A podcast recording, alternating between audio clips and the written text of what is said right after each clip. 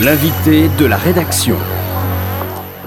L'invité de la rédaction aujourd'hui, c'est Sylvain Laurent. Bonjour Sylvain Laurent. Bonjour. Merci de nous rejoindre sur RCJ. Vous êtes sociologue, maître de conférence à l'EHESS et vous êtes co-auteur avec Stéphane Foucard et Stéphane Aurel des Gardiens de la raison, enquête sur la désinformation scientifique parue aux éditions de la découverte, car ce qui fait science n'est pas donné d'avance ou ne l'est plus. Une grande bataille pour le contrôle de l'information scientifique est en cours, écrivez-vous, avec vos co-auteurs, bataille qui explique peut-être en partie la confusion à l'heure de faire face à l'état d'urgence sanitaire mais aussi aux enjeux d'une transition écologique devenue impérative et qui pourtant continue inlassablement d'être discutée. Discussion il y a, mais à quel titre? Est-ce vraiment la démocratie que l'on défend dans le questionnement des principes fondamentaux qui distinguent la science de l'opinion ou encore du lobbying, comme si la science désormais devait donner les gages d'être du bon ou du mauvais côté dans un débat public qui s'en empare comme d'un objet aux allures suspectes, injustement réservé au cénacle d'une élite qui, si on la laissait faire, ne s'occuperait peut-être que de souris et de vers de terre pour mieux couper les cheveux en quatre, et intellectuelle pourtant longuement formée et éprouvée par les processus de discussion, de confrontation et d'évaluation critique des universitaires pour attester savoir de quoi ils parlent. Mais que vaut ce jugement donc entre pairs à l'heure du fact-checking sur les réseaux sociaux? Des lobbies industriels aux entreprises politiques, la stratégie de concurrence avec les scientifiques de profession est désormais avérée. C'est ainsi que de l'hydroxychloroquine au changement climatique en passant par le racisme, le sexisme ou les violences sexuelles, ceux qui les étudient depuis des années dans une perspective critique et critiquée doivent désormais débattre avec les citoyens lambda au nom de la liberté d'expression, comme si l'opinion était aussi puissante que des années de construction patiente de la connaissance. Et ces citoyens lambda le sont-ils vraiment? Comment en est-on arrivé à cette équivalence parfois entre opinion et connaissance Et comment refuser cet état de fait passe désormais comme le signe d'un sectarisme, voire d'un conservatisme? Où sont d'ailleurs vraiment les tenants de ce conservatisme au jeu de la déstabilisation des repères qui font la science et non pas la propagande ou le marketing? Par quelle stratégie et avec quelles conséquences introduit-on cette confusion On en parle donc avec vous, Sylvain Laurent, car cet ouvrage, en quelque sorte, traite exactement de toutes ces questions. Donc, je le rappelle, Les gardiens de la raison, enquête sur la désinformation scientifique à la découverte dans laquelle, euh, donc ouvrage dans lequel vous introduisez tout d'abord cette, euh, cette notion de fabrique du doute, fabrique du doute à des fins politiques, industrielles, et cette accélération dans un mouvement euh, justement qui aura consisté à déstabiliser finalement ces données scientifiques. Sylvain Laurent, comment globalement peut-on définir ce mouvement, donc cette fabrique du doute qui, qui caractérise en partie la manière dont on observe la science aujourd'hui? Alors la fabrique du doute, c'est, c'est, un, c'est un peu une stratégie, un mouvement qui a connu un peu deux générations. La première génération, elle est maintenant assez connue euh, du grand public. C'était, on a tous en tête cette image des, cigarettiers, par exemple, qui ont fabriqué du doute pendant des années en faisant la promotion d'enquêtes euh, scientifiques qui n'étaient pas forcément toutes euh, fausses, mais qui détournaient le regard des effets du tabac sur le cancer, par exemple, en disant oui, le tabac certes donne le cancer, mais tout un tas d'autres choses, le café, le stress, la pollution, tout un tas d'autres éléments peuvent donner le cancer. Et donc, pendant des années, l'industrie du tabac a fabriqué du doute sur la dangerosité de ses propres produits, soit en créant des instituts scientifiques euh, qui avaient pignon sur rue, mais qui étaient en fait tenus par des savants proches de l'industrie, soit par, euh, en, finançant des études d'autres scientifiques pour détourner le regard des problèmes posés par le tabac lui-même. Ça, c'est un peu la première génération de la fabrique du doute. La nouvelle génération, et c'est de ça dont traite le livre et qui renvoie à ce que vous venez d'évoquer, c'est une fabrique du doute qui passe par, euh, on va dire, le grand public. C'est-à-dire, on va, on va pas euh, forcément faire la promotion d'études spécifiques sur le tabac, mais on va euh, prétendre éduquer à la bonne science, transformer chacun en fact-checker, en anti-fake news, en combattant de, mythes ou de, fausses nouvelles. Et donc là, on a observé une mutation des stratégies industrielles. Alors, cette mutation, elle a notamment dû au procès été faits euh, à l'industrie du tabac. Il y a eu tout un dévoilement, parce qu'aux États-Unis, vous savez, quand, quand le juge ordonne à ce que les industries livrent les archives, bon, ben, sont mis sur la place publique euh, par des ONG comme US Right to Know ou d'autres ONG, tous les documents internes. Et donc là, on a pu voir les stratégies de fabrique du doute, on va dire, de première génération être exposées. Et donc, face à ce dévoilement, on observe aujourd'hui une mutation euh, qui consiste essentiellement, pour le résumer, à voir l'industrie prendre le tournant du fact-checking, euh, prétendre contrôler, euh, combattre les mauvaises nouvelles et se fondre dans ce grand mouvement qui est aussi un mouvement de, politique publique, hein, de, combattre les fake news, de, diffuser la bonne science, etc., en venant au concours ou aux côtés du politique pour l'aider à, combattre les mauvaises nouvelles ou la mauvaise science. Oui, alors c'est ce processus par lequel euh, des citoyens, donc lambda, mais pas vraiment, c'est-à-dire euh, ce que vous appelez les micro-influenceurs, c'est-à-dire euh, cette invitation finalement à, produire soi-même de la connaissance, que ça deviendrait cette bonne science, justement, c'est ça, comment définir cette activité qui devient celle de ces micro-influenceurs, qui de producteurs, micro-producteurs de science à leur échelle, c'est ça? Alors, une des façons de transformer tout le monde en, fact-checker et de, d'éduquer à la bonne science en diffusant finalement ces arguments industriels, mais débarrassés de leur marque, en fait, un peu dégriffés, un peu comme un vêtement dégriffé, ça va être effectivement de s'appuyer plutôt sur des blogs, euh, des chaînes YouTube, des amateurs de science. Et donc là, il y a toute une, évolution. On voit apparaître, euh, notamment dans les Monsanto Papers, ces, ces, documents qui ont été dévoilés euh, après les procès faits à Monsanto, le fait que les associations de défense de la science sont perçus comme des, euh, des relais possibles des stratégies des consultants et des firmes en relations publiques. C'est-à-dire qu'il y a toujours les canaux habituels, on voit passer les noms des scientifiques sur lesquels on pourrait s'appuyer, mais on voit aussi apparaître maintenant l'idée que si on pouvait obtenir le relais des passeurs de science, ceux qui animent des blogs ou des sites de défense de la science qui en apparence sont bénévoles, le message sera d'autant plus fort et ce sera d'autant plus euh, efficace parce que le grand public aujourd'hui fait confiance plutôt à des gens qui ont, euh, ont l'apparence d'une forme de, de, de quelqu'un de bénévole ou qui ne serait pas payé directement. Et donc donc euh, les, arguments vont être comme ça euh, mis en circulation, alors sur les réseaux sociaux, à destination de ces bénévoles, de porteurs de sciences, de façon assez, euh, assez active et assez volontaire. Et on montre dans le livre comment des arguments qui sont au départ élaborés par des films de relations publiques pour soi-disant éduquer à la science, mais en réalité défendre leurs produits, vont percoler, circuler très loin dans l'espace public à travers les réseaux sociaux et finir par toucher des acteurs qui ne sont pas directement rémunérés par l'industrie, mais vont se faire les relais de ces messages-là. Oui, alors on entend presque, quand vous entend, à, vous écouter, euh, euh, Sylvain Laurent, euh, cette, cette, logique de l'empowerment finalement, c'est-à-dire de rendre les citoyens, d'accompagner, des citoyens dans cette, production de connaissances, mais encore une fois, une stratégie mise en œuvre par des industriels, c'est-à-dire littéralement par des, par des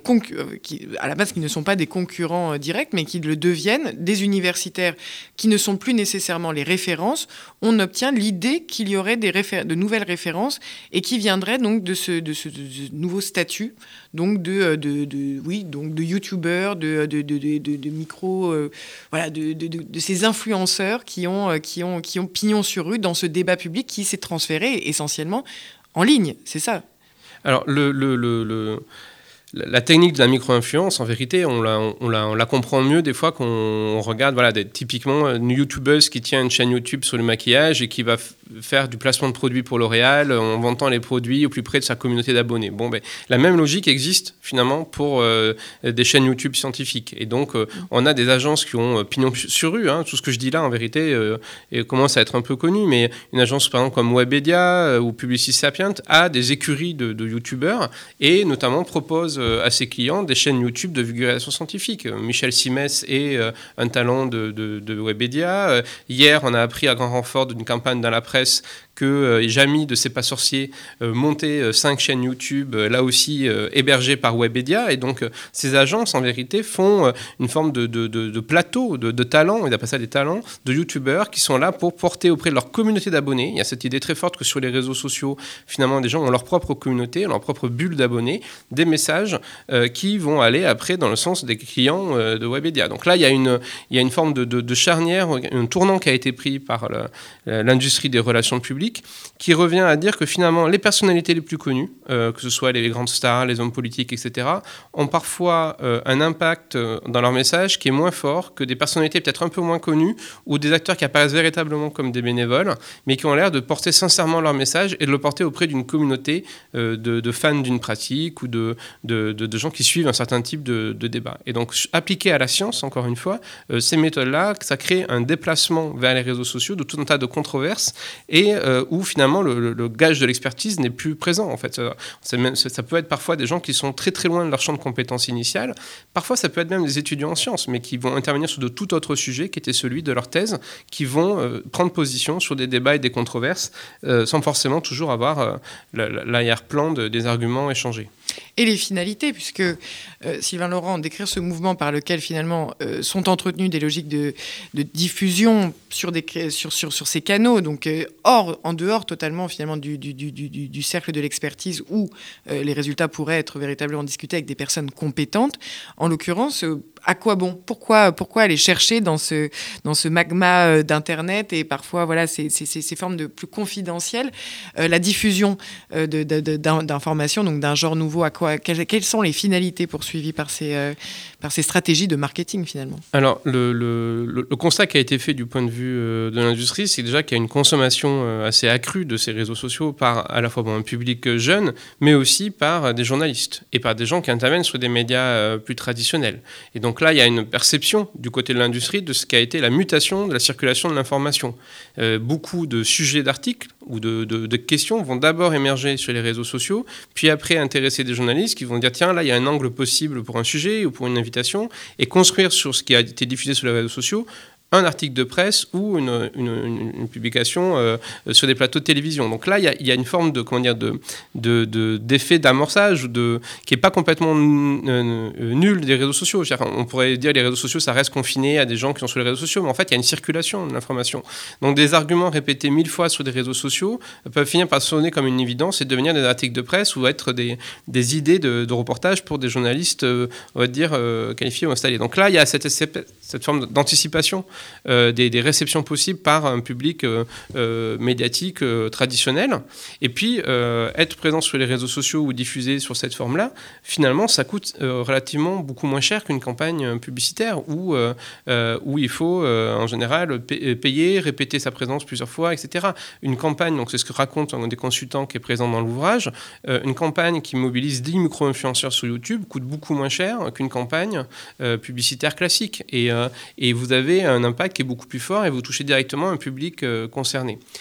quand il est question de science, il y a aussi l'idée que les amateurs de science, c'est un tout petit milieu. On parle, de, on parle d'une bulle de peut-être maximum un millier de personnes en France qui suivent régulièrement ces questions-là, qui, sont, qui s'intéressent à la vulgarisation scientifique. Et ce, public-là, euh, de, en tout cas de prescripteurs, est assez restreint. Après, les gens qui consomment la publication de, type science et vie, etc., sont plus, plus importants. Mais en tout cas, les gens qui suivent ou qui animent directement le débat, c'est un petit groupe. Donc en fait, pour les, les consultants en relations publiques, avoir accès à ces acteurs-là, par effet d'entraînement, ça peut euh, valoir une, grande campagne euh, publicitaire euh, classique. Oui, mais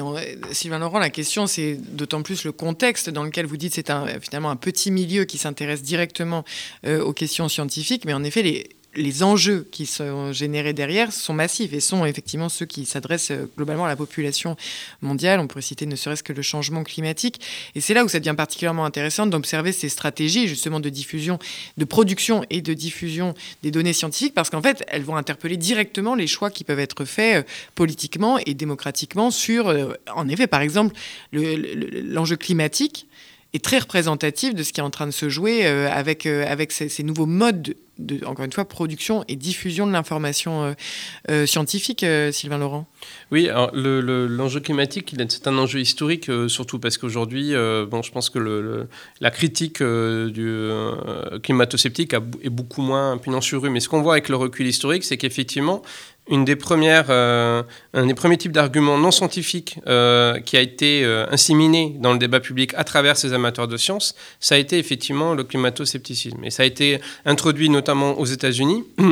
par la multiplication d'associations qui avaient en apparence euh, euh, des, tous les gages scientifiques d'une science portée par en bas, des stratégies qui visaient à diffuser dans les manuels pour enseignants euh, des discours qui mettaient en, en, comment dire, en symétrie des choses qui ne l'étaient pas. Par exemple, on disait il y a des savants qui, pensent que le réchauffement climatique est, vrai, d'autres qui ne le pensent pas, alors que les gens qui étaient vraiment spécialisés du climat depuis longtemps disaient qu'il y avait un, problème de réchauffement climatique. Et donc là, il y a eu une forme de, comment dire, de laboratoire de ces nouvelles techniques d'éducation à la science, d'éducation de la science, mais en fait, en vérité, conduite par, par l'industrie et notamment une technique qu'on décrit dans le livre qui s'appelle la technique de la fenêtre d'Overton, qui consiste à euh, réhabiliter une parole qui a été scientifiquement disqualifiée au nom de la liberté d'expression. C'est-à-dire, on va voir apparaître sur des campus euh, qui, sont, euh,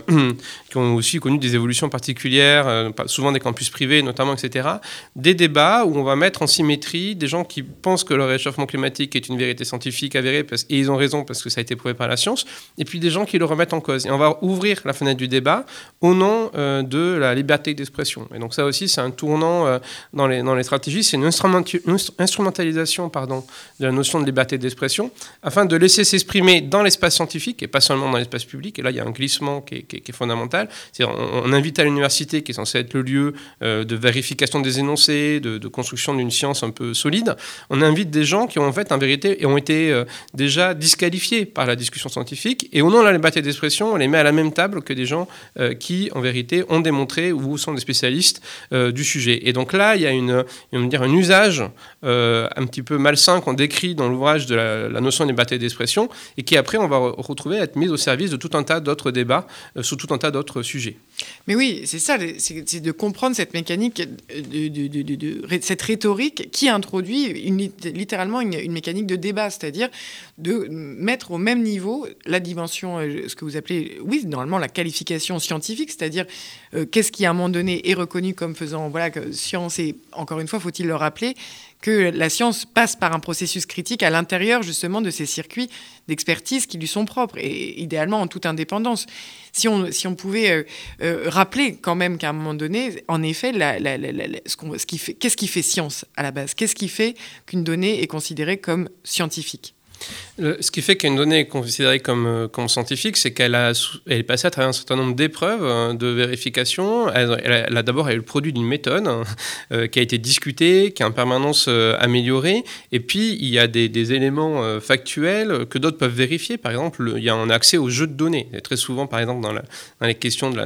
des articles faits par l'industrie, on a des, des résumés d'articles qui disent certaines choses, mais on n'a pas toujours accès aux jeux de données brutes. Donc, quelqu'un qui arrive derrière ne peut pas vérifier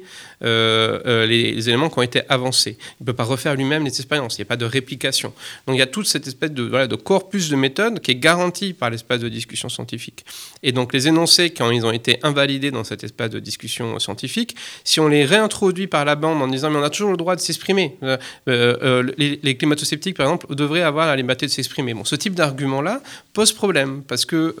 on n'en est plus finalement au temps du début des Lumières où on n'a pas, où apparemment il y aurait une tyrannie, il faudrait s'exprimer. Donc dire que les climato-sceptiques ne pourraient pas s'exprimer, euh, c'est créer une forme de, distorsion dans le débat d'emblée, parce que finalement le climato-sceptique Japon, un, personne ne l'empêche de s'exprimer, il peut tout à fait euh, avoir pignon sur rue euh, et écrire ce qu'il veut, mais deuxièmement,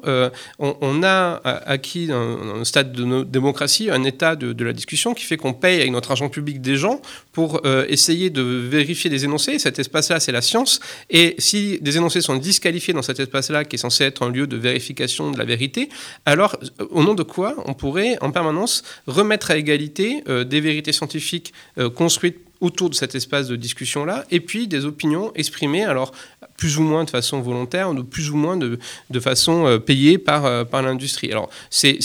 encore c'est très comment dire, étonnant d'entendre des, des, philosophes des sciences comme Jean Bricmont, par exemple, venir dire que euh, on, faut laisser, il faut se battre pour la liberté d'expression des climato-sceptiques, parce que typiquement, quand il prend position pour défendre la liberté d'expression des climato-sceptiques, on a envie de lui opposer un que les, le, le, climato-scepticisme euh, les gens ont droit d'exprimer cette opinion-là. Euh, par contre, euh, au, nom de quoi c'est se battre pour la vérité que de se battre pour l'expression de choses fausses, en fait, et de les mettre à égalité avec des choses qui ont été établies comme vraies. Et,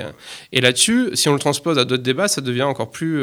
encore plus sordide. C'est-à-dire dire que, par exemple, pour pouvoir prouver que la Shoah a existé, il faudrait d'ailleurs en permanence avoir des gens qui disent des choses fausses sur la Shoah, ou que pour contraster le vrai, il faudrait avoir en permanence l'expression du faux à égalité avec le vrai, euh, c'est un argument qui, à mon sens, n'a pas, de, pas de sens du point de vue philosophique, mais aussi du point de vue, euh, du point de vue scientifique. Et donc là, il y a un usage qui a été fait de la notion de liberté d'expression qui euh, a, été finalement dévié de son sens originel et de son sens rationnel, finalement. Mmh. Oui, et, vraiment, en, voyant ce que, vous décrivez,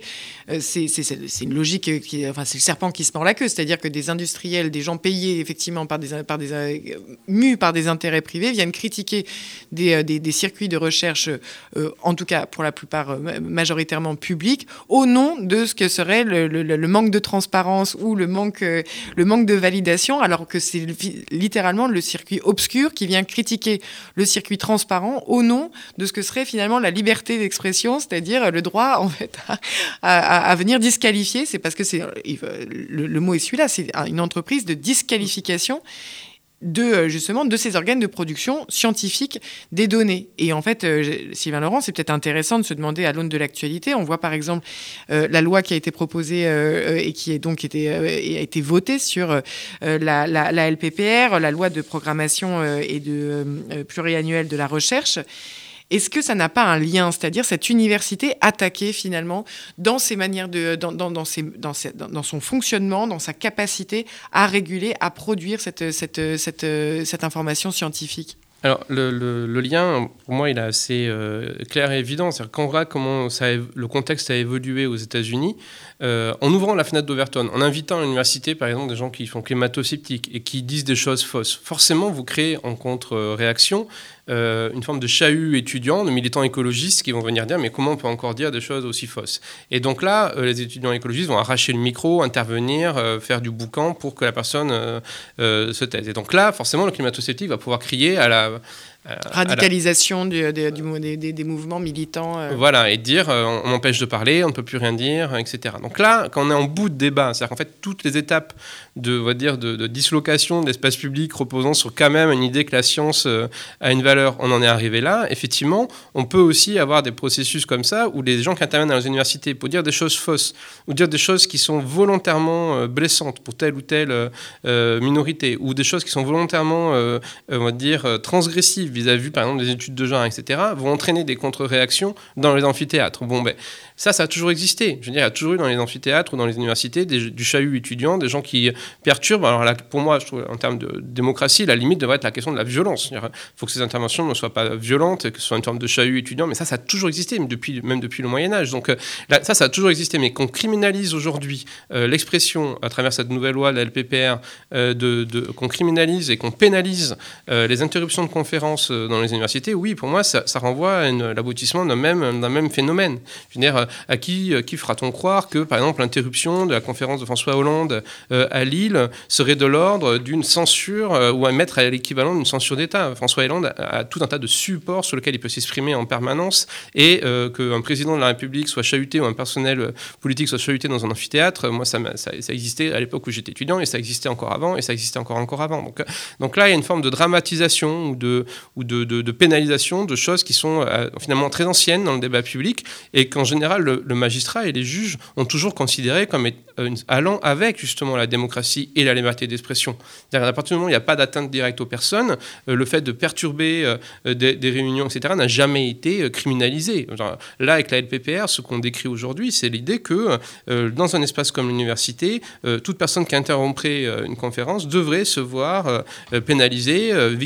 potentiellement victime d'emprisonnement ou d'amende très forte. Et là-dessus, ce qui est paradoxal, c'est que les, défenseurs de la liberté d'expression, qui sont presque comme par exemple Jean Brickman allait défendre Dieudonné sur certains euh, sujets, etc., lorsqu'il est euh, question de la liberté d'expression de à peu près tous les étudiants qui pourraient perturber une conférence, là par contre, il n'y a pas de prise de position. Mais là-dessus, pour moi, c'est là-dessus que la communauté scientifique aujourd'hui est sans doute la plus, euh, la plus choquée.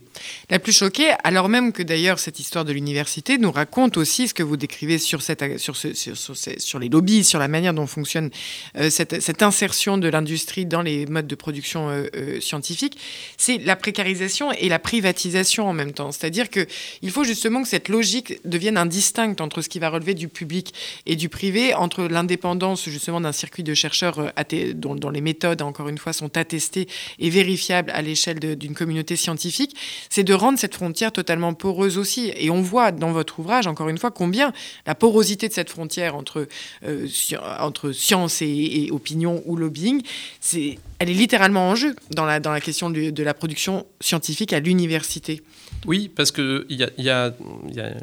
la, porte arrière, en fait, la porte dérobée par laquelle ces stratégies euh, finalement industrielles viennent perturber euh, la, science et le fonctionnement de la science c'est le fait que les scientifiques ont toujours eu à avoir aussi un pied dans l'espace public pour justifier de l'activité scientifique. Alors ça, c'est plutôt l'objet qui était euh, l'objet de mon livre précédent, Militer pour la science, où euh, je revenais un peu sur l'histoire des mouvements de défense de la science et je montrais que c'était pas n'importe quel type de savant qui intervenait dans l'espace public, mais que finalement la création du CNRS, elle va de pair avec un mouvement de savants très fort dans l'espace public qui essaie d'expliquer au grand public quel est l'intérêt de la science. Et finalement, c'est par ces mouvements de défense de la science qui justifient le fait qu'on mette de l'argent public pour payer des scientifiques, qu'on crée des, statuts de fonctionnaires pour euh, les scientifiques. C'est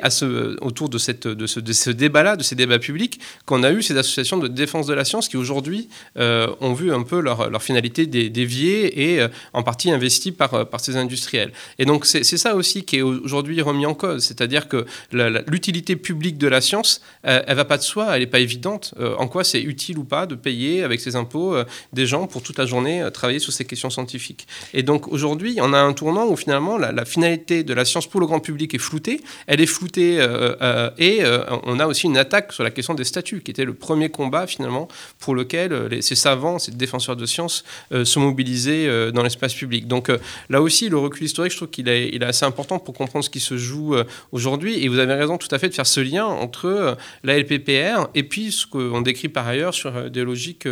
industrielles. Et il suffit de regarder le vote au budget qui a été fait à l'Assemblée nationale euh, euh, hier pour, saisir euh, comment il y a des masses comme ça d'argent qui se déplacent